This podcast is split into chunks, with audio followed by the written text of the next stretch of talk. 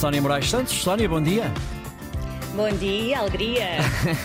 posso, começar, posso começar por dizer obrigado, não posso?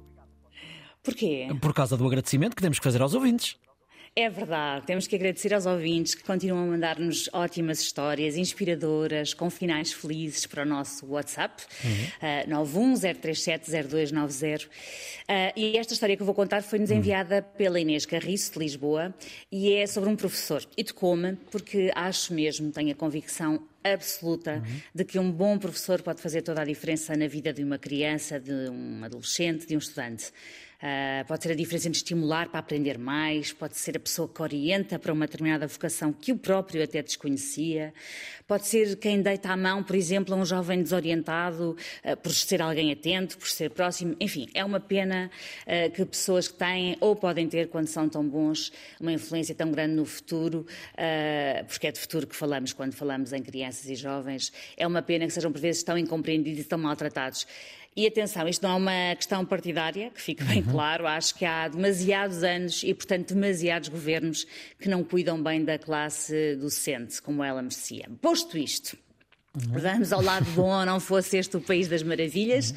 A Inês contou-nos então a história de quando frequentava o nono ano, em 1990-91, numa escola que na altura se chamava Escola Seleta Dom João I, e teve um professor que, diz ela, tinha uma paixão tão grande pelas letras e pela poesia que conseguiu contagiar vários alunos uh, que até então provavelmente reviravam os olhos à disciplina como tantos, não é? Uhum. Uh, esse ano era o de dissecar os Lusíadas, eu por acaso não sei se ainda é no nono ano que se dá os Lusíadas, tenho quatro filhos, mas esqueço rapidamente as disciplinas que eles vão tendo e os anos. Eu tive no nono uh, ano, de facto, sim. Ah, foi, pois eu também tive, uhum. mas agora já não me lembro se é ou não. Uh, bom, e era também o ano em que a poesia, e agora vou citar a Inês, era apresentada geralmente como um mero conjunto de palavras em que só interessa descobrir a métrica ou saber decorar as figuras de estilo de cada poema eu li isto e pensei, isto é tão verdade, a disciplina de português é daquelas que devia levar uma grande volta, porque em vez de se transmitir o prazer da leitura, em vez de se ensinar a ler e a escrever e a contar, há uma quase obsessão em estudar a divisão das orações e detalhes da língua que mais parece para, para linguistas. Adiante.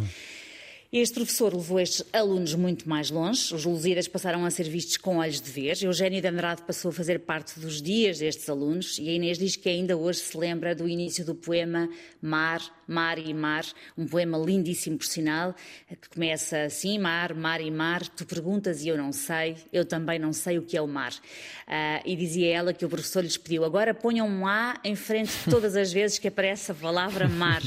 E claro, ficava a mar e a igual dificuldade em descrever o que é amar.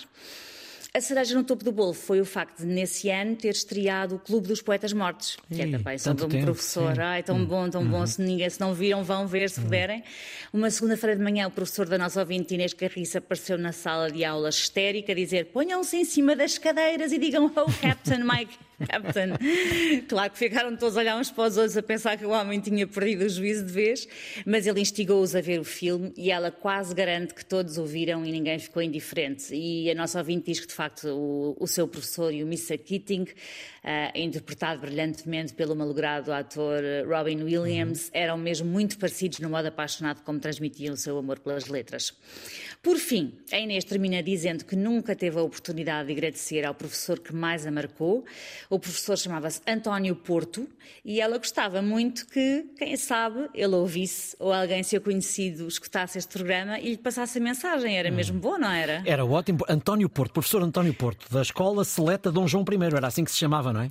Exatamente, hum. se nos estiver a ouvir, sabe que marcou profundamente esta sua aluna e, pelo que ela conta, terá marcado muitos mais. E é de professores assim que nós precisamos, e são professores assim que podem transformar o futuro do país, assim saibamos valorizá-los. Bom, nós, exatamente, e bem, nós começámos por agradecer a participação dos ouvintes, mas vamos ter que recordar outra vez o número do WhatsApp, porque isto com eles funciona muito melhor.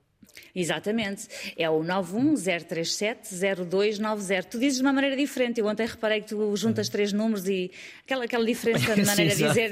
Não, mas diz tu, que é, é diz tu que é a forma mais correta então. 9, não sei se é a mais correta, mas pronto, é a minha. 910370290. Mandem-nos as vossas histórias que nós ficamos sempre muito contentes. Esta é a linha direta para o País das Maravilhas, para as boas notícias. Voltamos a encontrar-nos na sexta-feira. Até lá, Sónia. Até lá, Ricardo. Até lá.